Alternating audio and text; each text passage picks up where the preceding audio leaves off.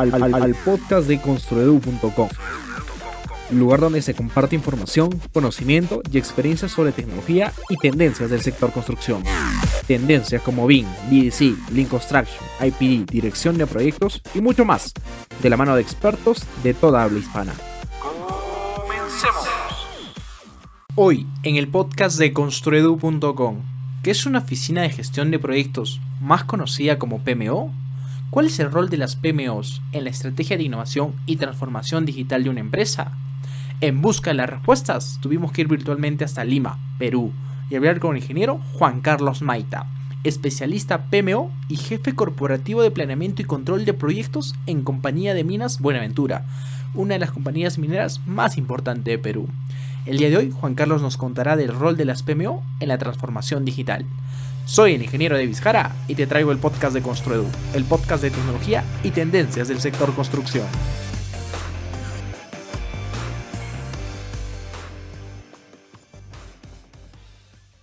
Bienvenidos a un nuevo episodio del podcast de Construedu. El día de hoy conversaremos acerca del rol de las PMOs y su aporte a la estrategia de innovación y transformación digital.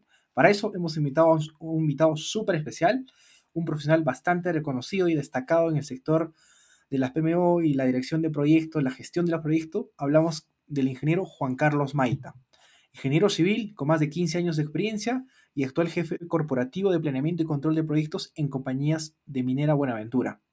Creo que tendremos una excelente charla, una excelente conversación acerca de las PMOs y saber un poquito más cómo estas influyen en la transformación digital.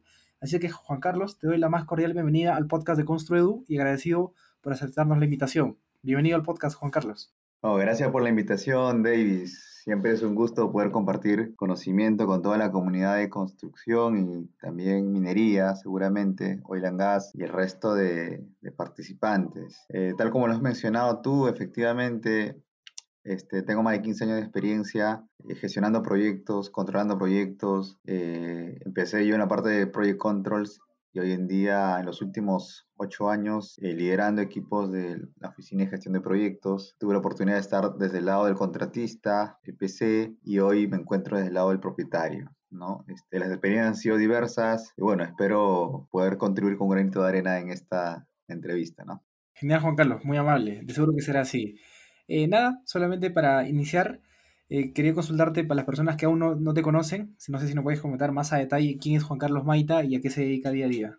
Sí, gracias por la pregunta, Davis. Eh, yo soy actualmente ingeniero civil, egresado de la Universidad Nacional de Ingeniería. Tengo una maestría en Administración de Negocios de ENESAN. Tengo también una certificación PMP, una certificación PMOCP y actualmente estoy terminando, creo que con gran éxito, la certificación BDC de la Universidad de Stanford, ¿no? aplicando la metodología Virtual Design Construction. En el mundo de la construcción, creo que soy ingeniero civil apasionado por la gestión de proyectos, programas y portafolios. Este, me encanta siempre poder asumir los proyectos como un gran reto, hacer que las cosas sucedan, inspirar a muchos profesionales que han estado trabajando conmigo a lo largo de muchos años y que me conocen en muchas empresas en las que he trabajado. Y parte de esta filosofía la llevo también al lado académico. Eh, los últimos cinco años eh, formo parte de, o soy catedrático en realidad de la Universidad Nacional de Ingeniería y allí busco contribuir con la comunidad de estudiantes la necesidad de los cambios que hoy tenemos que hacer en el sector construcción y en el resto de sectores que tenemos en el país, ¿no? Con grandes brechas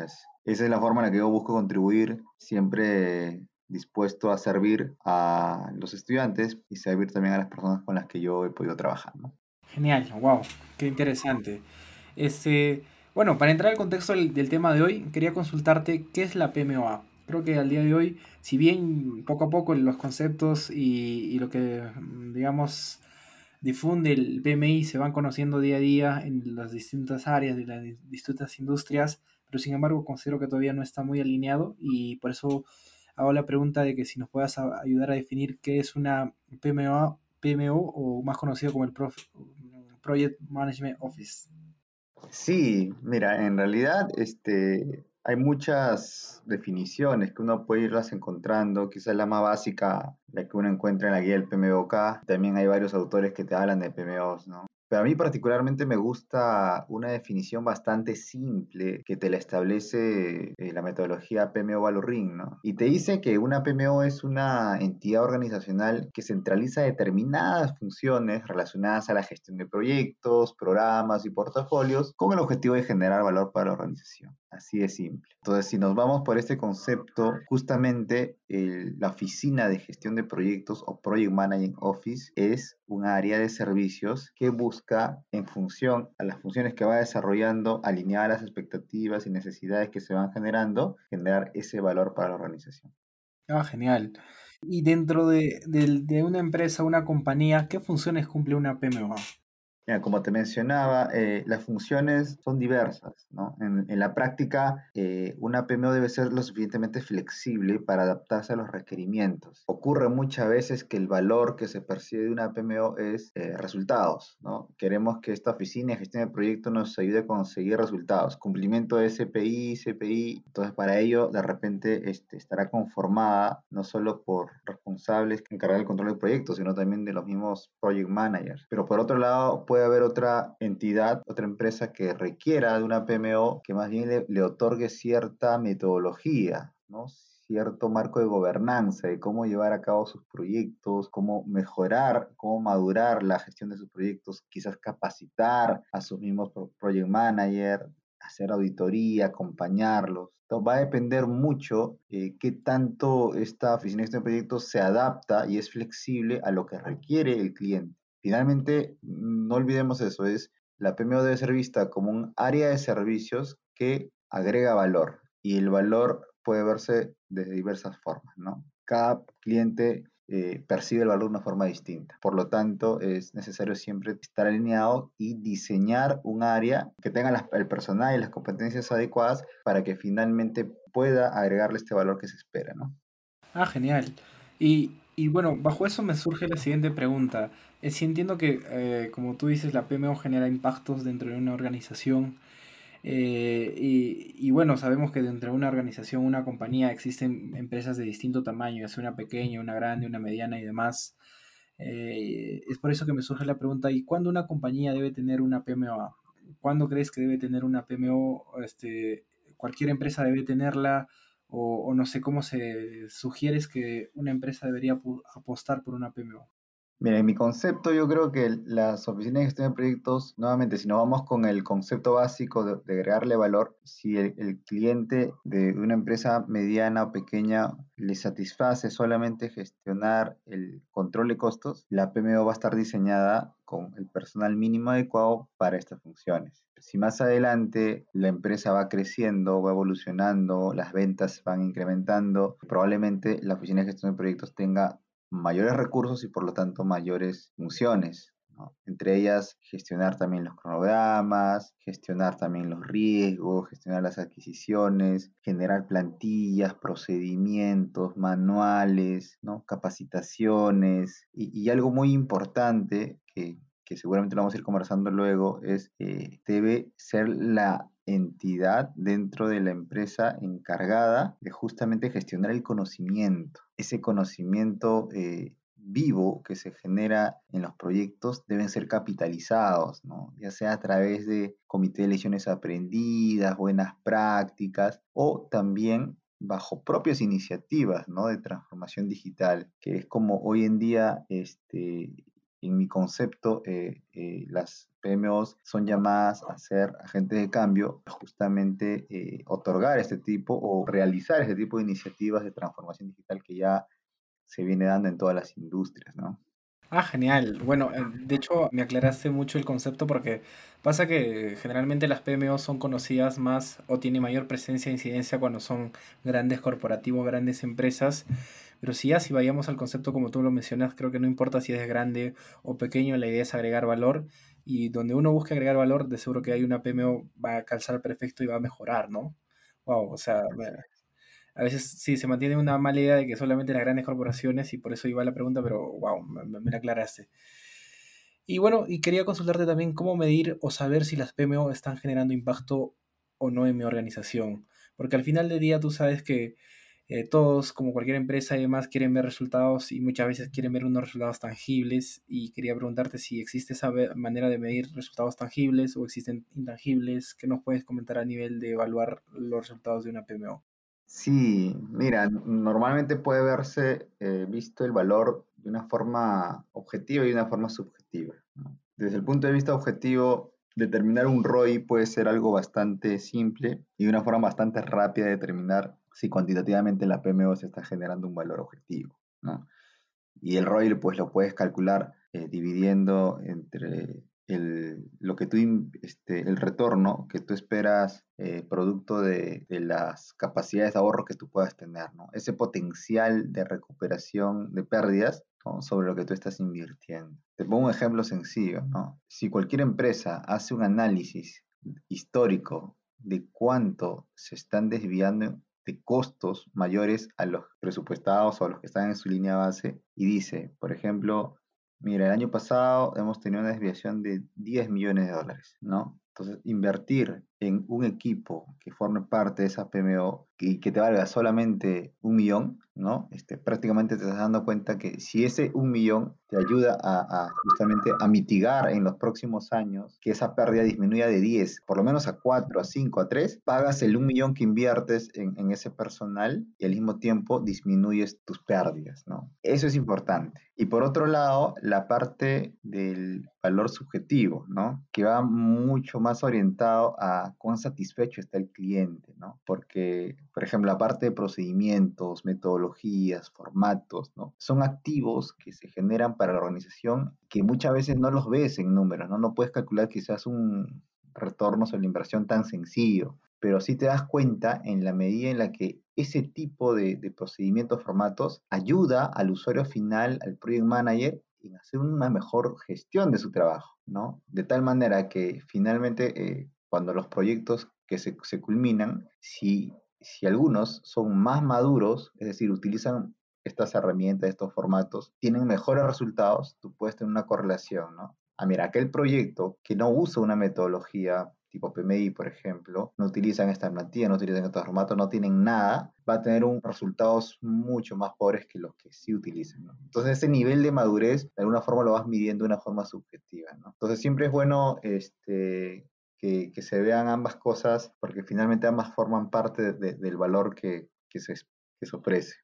Claro, ¿no? Y, y, hay totalmente de acuerdo contigo porque hay muchas cosas que cuando ya aplicas, sin embargo, tal vez no sea a nivel económico, pero genera impacto, que cosas que no son tangibles, que mejora la cultura, la organización de la empresa, que tal vez no se midan, pero ya generan un buen ambiente laboral, un trabajo mejor coordinado entre los trabajadores, entre las áreas, y eso hace muchas veces que mm, los resultados a nivel de compañía, de cultura, se ha mejorado, ¿no? Entonces, siempre sería bueno, y el mensaje creo que va a todos los oyentes, a que no solamente busquen resultados tangibles y también mm, resultados intangibles, porque al final del día, cualquier metodología, ya sea la de o mejor dicho, implementando una, una, oficina de gestión de proyectos o, no sé, implementando cualquier filosofía, metodología, contribuyen en ambos, ¿no? Oh, qué gran mensaje.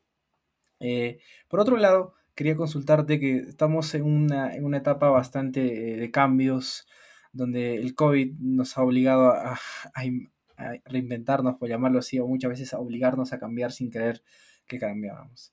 Existe un término bastante importante que es la transformación digital, pero tal vez la pregunta puede ser muy obvia, pero considero que dentro de una organización es bastante distinto a, no solo cambiar tal vez un software, a no solo cambiar un hardware, sino cambia mucho más allá y por eso quería preguntarte qué significa transformación digital en una compañía y cuál es la importancia de esta para el futuro de, esta misma, de, la compañía.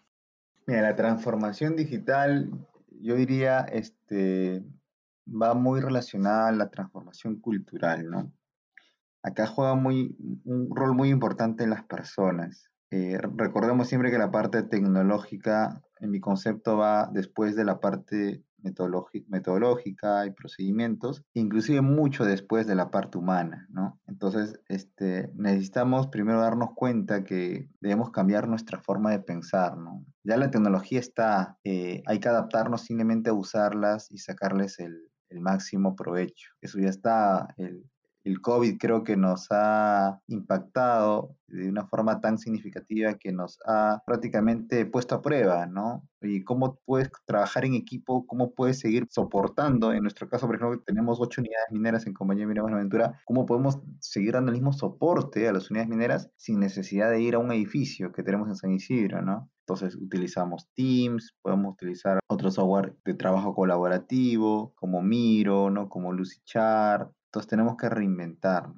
Pero finalmente todo queda en qué tanto dispuestos eh, estamos nosotros a, cambiar, ¿no? Se habla mucho de la revolución, de la industria 4.0, construcción 4.0, minería 4.0, pero todo parte de las personas, ¿no? Y, yo creo que cualquier miembro de un equipo conformado por la PMO que lidera no solamente proyectos, sino lidera personas, eh, cumplen un rol de agente de cambio fundamental. Entonces, este, y es un poco de lo que hemos nosotros tratado de hacer en Compañía de Minas Buenaventura y, y, estamos justamente tratando de hacer ese cambio, ¿no? Este, no solo de transformación digital, sino de transformación cultural, ¿no? Con las personas. El mensaje que rescato es, antes de pensar en tecnología, en software y demás, hay que cambiar la cultura.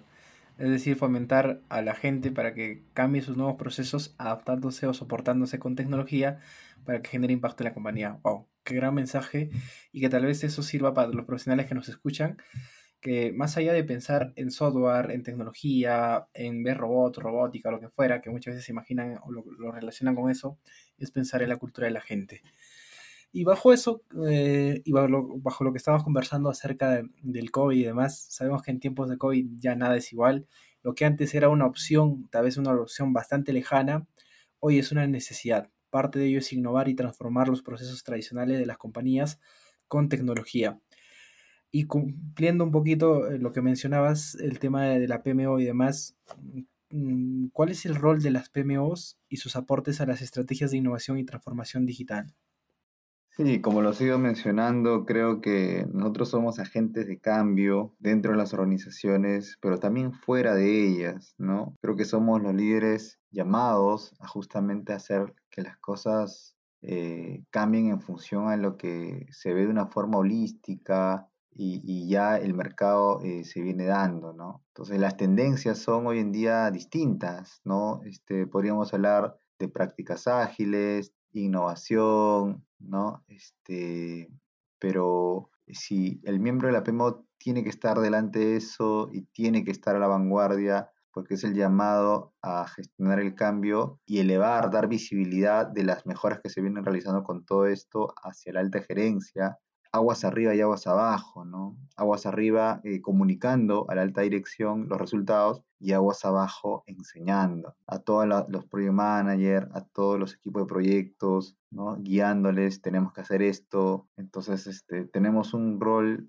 de servicio hacia los que están, como digo, aguas abajo, y tenemos un rol de liderazgo, diría yo, adaptativo, comunicando el cambio y, justamente este, siendo ejemplo de ellos, ¿no? Hacia la alta dirección.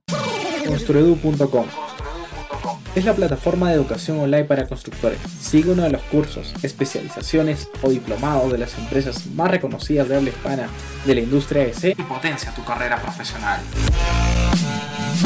Sigamos con el episodio. Mm, genial. Eh, y para ir tal vez a ver un caso concreto, tal vez tú lo has participado o lo has visto, no sé si nos puedes comentar algún ejemplo de algún caso concreto en donde viste que la PMO aportó y fomentó las estrategias de innovación y transformación digital. Y si es así, ¿qué logros obtuvieron y cuáles fueron los, los retos que afrontaron en esta etapa de cambio? Sí, mira, en realidad tengo, tengo varios, ¿no? Este, yo ahorita tuve la oportunidad de estar en la PMO del grupo JJC del año 2012 al 2015 donde prácticamente exploramos los usos de, de BIM y los aplicamos, ¿no? La metodología BIM o el uso del, de justamente los modelos BIM los aplicamos en un edificio eh, que se construía bajo la modalidad tipo EPC. Luego este, la empresa se dio cuenta de que eso era algo que podría generarle muchísimo valor y continuó en esa línea, ¿no? El 2015 al 2018 estuve yo en obras de ingeniería y allí eh, adaptamos el uso de un software denominado Tilos para hacer una planificación de diagramas tiempos caminos ¿no? que son diagramas tiempos-espacios, bastante sencillos, bastante usados en carreteras, pero que también pueden ser adaptados a horas de edificación. ¿no? Pero este software era bastante intuitivo, bastante sencillo y nos permitió prácticamente eh, optimizar muchas horas de, trabajo al momento de hacer los planes. Y en compañía de Buena Buenaventura, pues han habido ya los últimos dos años y un par de meses que llevo, han habido dos experiencias muy, muy interesantes que las he podido exponer en el PMO Global Awards y el Project Control Expo del Reino Unido, ¿no? Este, no quiero entrar mucho al detalle, pero una, dos, una de ellas ha sido justamente la implementación de ClickSense, que es muy similar a Power BI, es una herramienta Business Intelligence que estamos ya entrando en una fase 2 a partir del año 2021 y la disminución de trabajo repetitivo es brutal, ¿no? Nuestros usuarios están contentos.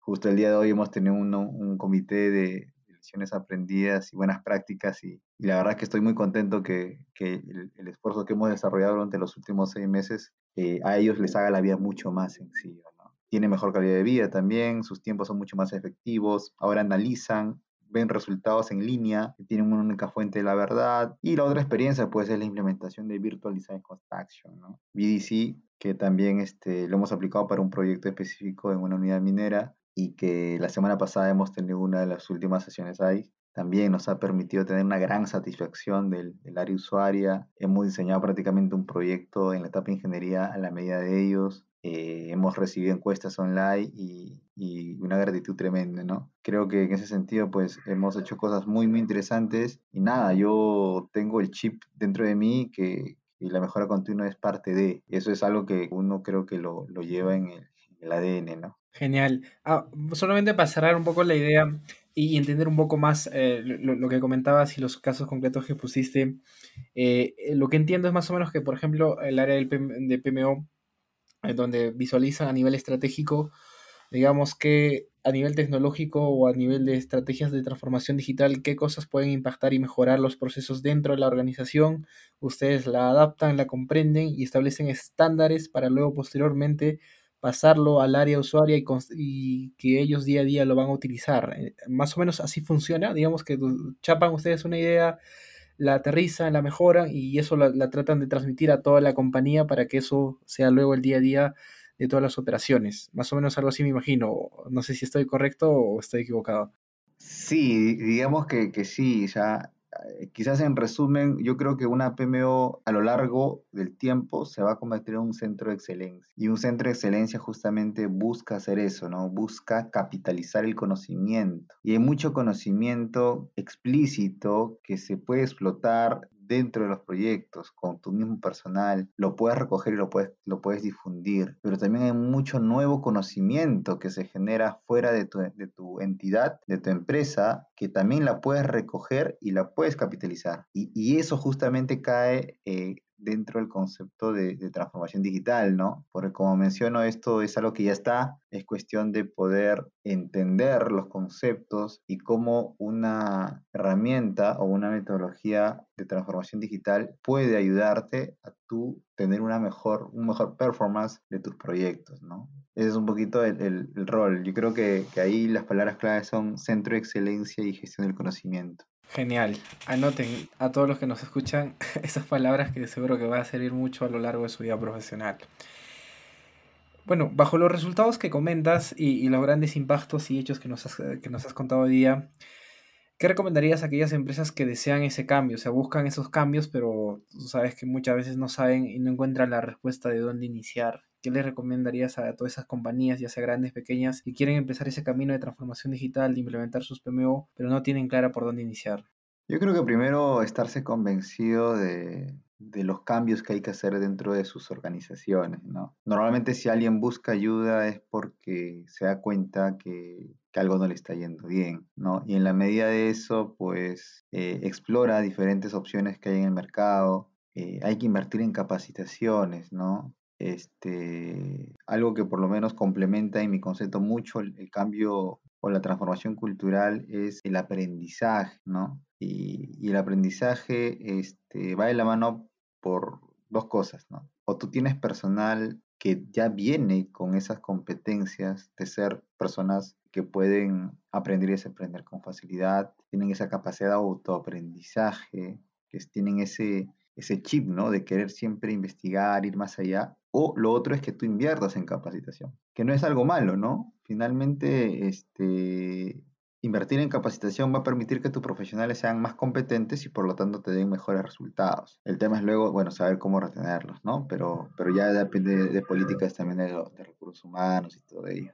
Finalmente, este, lo que debemos tener en claro es que debemos estar preparados para todos estos cambios que se vienen. Ahorita podemos hablar mucho de transformación digital, pero dentro de unos años esta revolución va a continuar y va a ser muchísimo mayor. Van a haber olas mucho más grandes, mucho más fuertes y hay que estar preparados todos. Las personas creo que tenemos esa obligación de prepararnos desde las universidades, desde el rol donde nos encontremos, ¿no? porque esto ya, lo que antes era el futuro y es el presente. Totalmente de acuerdo. Bueno, este creo que se, mm, ya pasando a la tercera etapa del podcast, esta pregunta siempre las hacemos a todos los invitados que pasan por el podcast de Construedu. Y nada, arranco con la primera y, es la siguiente. ¿Cómo el ingeniero Juan Carlos Maita sueña y desea que sea la industria de la construcción y minería dentro de 20 años? ¿Cómo te la imaginas, Juan Carlos? Mira, yo me la imagino eh, buscando el ambiente colaborativo, ¿ya? Este, yo soy muy partidario, antes de aprender todo lo que era BDC, este, yo siempre he sido partidario de trabajar colaborativamente con las personas. Desde el primer proyecto en el que yo empecé como ingeniero junior, el grupo JJ hace año 2006, hasta el día de hoy, ¿no? Y eso es algo que tú lo tienes que, que tener siempre presente. Y sucede muchas veces que en la medida en la que las empresas crecen, evolucionan, pues se vuelven competitivas, ¿no? Y no digo que sea algo malo, eh, pero finalmente debemos darnos cuenta que tres personas piensan mejor juntas que aisladas. Entonces, este, uno de esos roles que creo también debería cumplir los famosos hubs, es hubs de, innovación, ¿no? Este, es justamente unir a las empresas y que estén dispuestas a colaborar, ¿no? Eh, en el sector minero hoy en día hay un hub de innovación bien interesante, donde empresas como Buenaventura, Goldfield, Nexa, La Poderosa, y que poco a poco se van sumando más, buscan justamente ser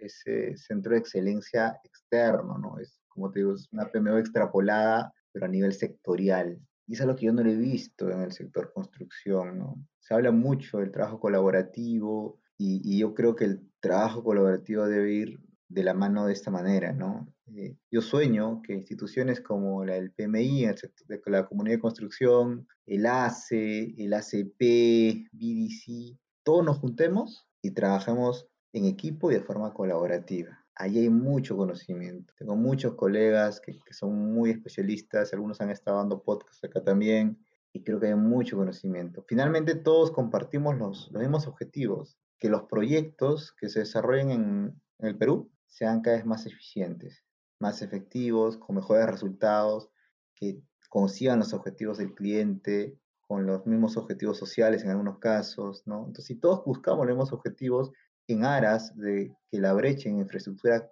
y competitividad nacional crezca, ¿por qué no unir conocimiento? ¿Por qué no unir esfuerzos?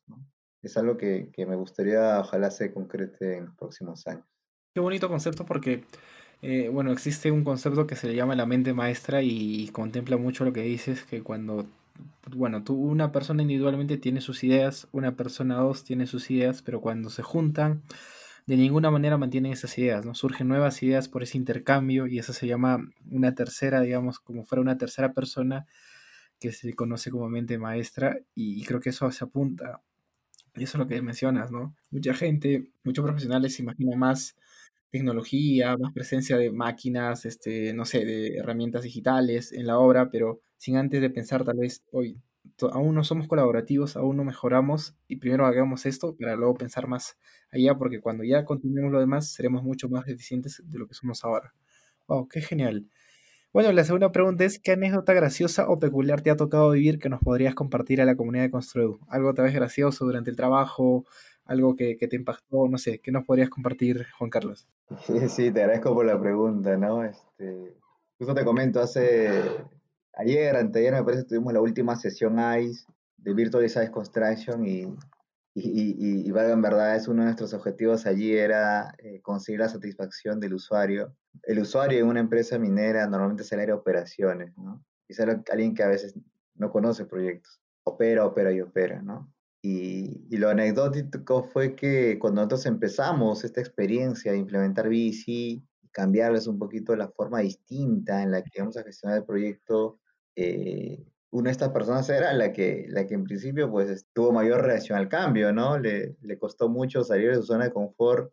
Él siempre decía, este, oye, pero siempre me han invitado a mí, a mí me entregan el proyecto, yo lo recepciono y si es que cumple, eh, lo firmo y si no, no. ¿Por qué me invitan todas las semanas a unas reuniones? Entonces, este, sí, lo, lo, lo, anecdótico fue que este, a medida que el proyecto iba evolucionando y, ellos se dan cuenta que empezábamos a diseñar, porque estamos en la etapa de ingeniería, ¿no? Básica de detalle, diseñábamos algo que, no queremos diseñar algo para construir y que algo después nos sirva, ¿no? Este, queremos que la utilidad se le vea desde las etapas de diseño. Y, fue algo que él hoy fue entendiendo de forma progresiva. Y las últimas semanas, esta última vez, me, me pareció genial que los modelos BIM que antes pues ni le da importancia. Hoy en día este, los ve, los valora, revisa. De hecho, en algún momento me, invitaron a una reunión y que él estaba presente como un especialista de diseño, también que teníamos contratado, que era un español. Y yo escuchaba nada más y, veía cómo el tipo pues ya está enganchado. Y nada, o sea, al final el, que primero tuvo eh, la reacción al cambio fue el que al final quedó más contento y creo que eso fue bien gracioso, ¿no? Al final el, cambio se va a dar, ¿no? Es, la forma nada más como, lo abordamos cada uno de nosotros. En un momento me imagino que quería, no quería salir de su zona de confort, pero se dio cuenta que era muy bueno y al final quedó satisfecho donde estaba entrando, digamos. Totalmente, así es. Qué bueno. Y, bueno, ¿qué puedes recomendar a todos los profesionales que el día de hoy están escuchando el podcast? Tal vez algo, no sé, que aplicas cotidianamente en tu vida y que te ha, te ha funcionado. Tal vez algunos consejos, algunos libros, actividades, no sé, ¿qué nos podrías como compartir a toda la comunidad construido? Sí, mira, este, yo soy la verdad una persona bastante, bastante académica. Algo que no lo he dicho es que también he sido casi uno de los primeros puestos desde del colegio prácticamente, universidad, maestría, y he sido bastante metódico, ¿no? Pero también los años te va enseñando que, que, tú debes buscar un equilibrio en tu vida, ¿no? Hoy en día todo tiene su tiempo y hay que saberle sacar el máximo provecho a las horas que uno se invierte. Hay que tener un tiempo también para estar con la familia, para estar con la pareja, para los estudios, para el trabajo, ¿no? Entonces, este, y la mejora continua, ¿no? si tendría que responder a un libro, bueno, tengo varios ahorita en mente, ¿no? La Meta, PMBOK, Total Cost y Enlace, pero uno, uno de los primeros libros que a mí por lo menos me, me, me, introdujo mucho la filosofía Lean, que es la que hoy en día llevo, eh, aparte de que ya, salió de esta construcción, estoy en el sector minero, es el libro de Virgilio Giro, denominado Diagnóstico, Crítica y Propuesta. Yo invito a todos los, estudiantes que están empezando en esa travesía de la gestión de proyectos y gestión de la producción también, que lo lean. Es un libro bastante pequeño, bastante sencillo, pero que más allá de hablarte de la parte de construcción, ya, que te la habla muchísimo, es lo que te transmite es una filosofía de vida. Con eso quería terminar, Davis. Wow, qué genial. Creo que es el tercer podcast que recomiendan ese libro, debe ser por algo. Yo lo he leído y es bastante bueno y, seguro que mm, no, veo que no solamente impactó a mí, sino a varios. Es el tercer invitado a lo largo de, del podcast de Construedo que, que, lo ha mencionado, así es que obligado a toda la comunidad que nos están escuchando a leerse el libro, eh, que está en internet, es gratuito y creo que como dices es corto, pero con mucho valor, mucho significado y nada, no, no por nada creo que nos, nos lo han recomendado la tercera vez. De seguro que muchos ingenieros, muchos profesionales ah, se han quedado impactados con el tema de PMO lo que comentabas acerca de la transformación digital y demás, tal vez quieran ahondar un poco más del tema, mm, contactarte, tomar tus servicios y demás, ¿dónde puede encontrar al ingeniero Juan Carlos Maita? No sé si no puede dejar tus contactos, Juan Carlos. Sí, claro. Yo ahorita este, estoy, si bien es cierto, trabajando para Compañía Minas Buenaventura, también este, brindo un servicio de consultoría para un edificio institucional que vamos, se está entrando en una etapa de, de diseño. Este, me pueden ubicar en LinkedIn como Juan Carlos Maita, también en Facebook me pueden agregar. Con todo gusto puedo ayudarles. ¿no? Y también pueden ver un fanpage que, que hemos creado recientemente que es PMO Latam. Es este, justamente la página de, mi razón social PMO Consulting, ¿no? Y siempre para servirlos, si en algo puedo contribuir y, ayudarles a, a la gestión de sus proyectos, programas, portafolios y, empresas, bienvenido. Aquí hay un humilde servidor. Genial, Juan Carlos, muy amable. Bueno, con eso hemos terminado la participación del ingeniero Juan Carlos Maita. Creo que nos llevamos un excelente episodio, una excelente reflexión acerca de cómo las PMOs pueden influir e impactar a nivel de organización. Creo que la palabra clave o una de las palabras claves es agregar valor, identificar para qué queremos una PMO, qué queremos agregar valor y en base a eso vamos a enfocar la PMO. La segunda palabra me parece que es transformación digital, pero antes de pensar en transformación digital es pensar o mejor dicho, antes de pensar en tecnología, es pensar en cambio de la cultura, ver la gestión de las personas para que acepten las nuevas maneras de gestionar impulsadas con tecnología. Y por último, en la última etapa, creo que nos hablaba un poco del trabajo colaborativo, de cómo mejorar, de ser más eficientes a través de este enfoque de colaborar más entre personas. Y claramente nos llevamos el mensaje de que cuando uno está solo puede hacer cosas grandes, pero cuando está en conjunto lo llega mucho más lejos. Creo que ha sido un episodio de mucho valor. Y nada, Así es que compartan el episodio si les ha gustado, comenten qué les ha parecido, denos sus estrellitas en Apple Podcast, en Spotify, compártanlo en ebooks, en Anchor o donde escuchen su podcast, recomiéndanos y coméntenos qué les ha parecido. He sido el ingeniero David Jara, les he traído el podcast de Construedu y nos vemos hasta otra semana. Chau, chau. Gracias por escuchar un episodio más del podcast de Construedu, el podcast que te trae las últimas tecnologías y tendencias del sector construcción. Encuentra todas nuestras entrevistas en www.construedu.com y en nuestros canales de YouTube, Instagram, LinkedIn y Facebook. Si te fue útil, comenta y comparte el podcast. Nos escuchamos en una semana. Chau, chau.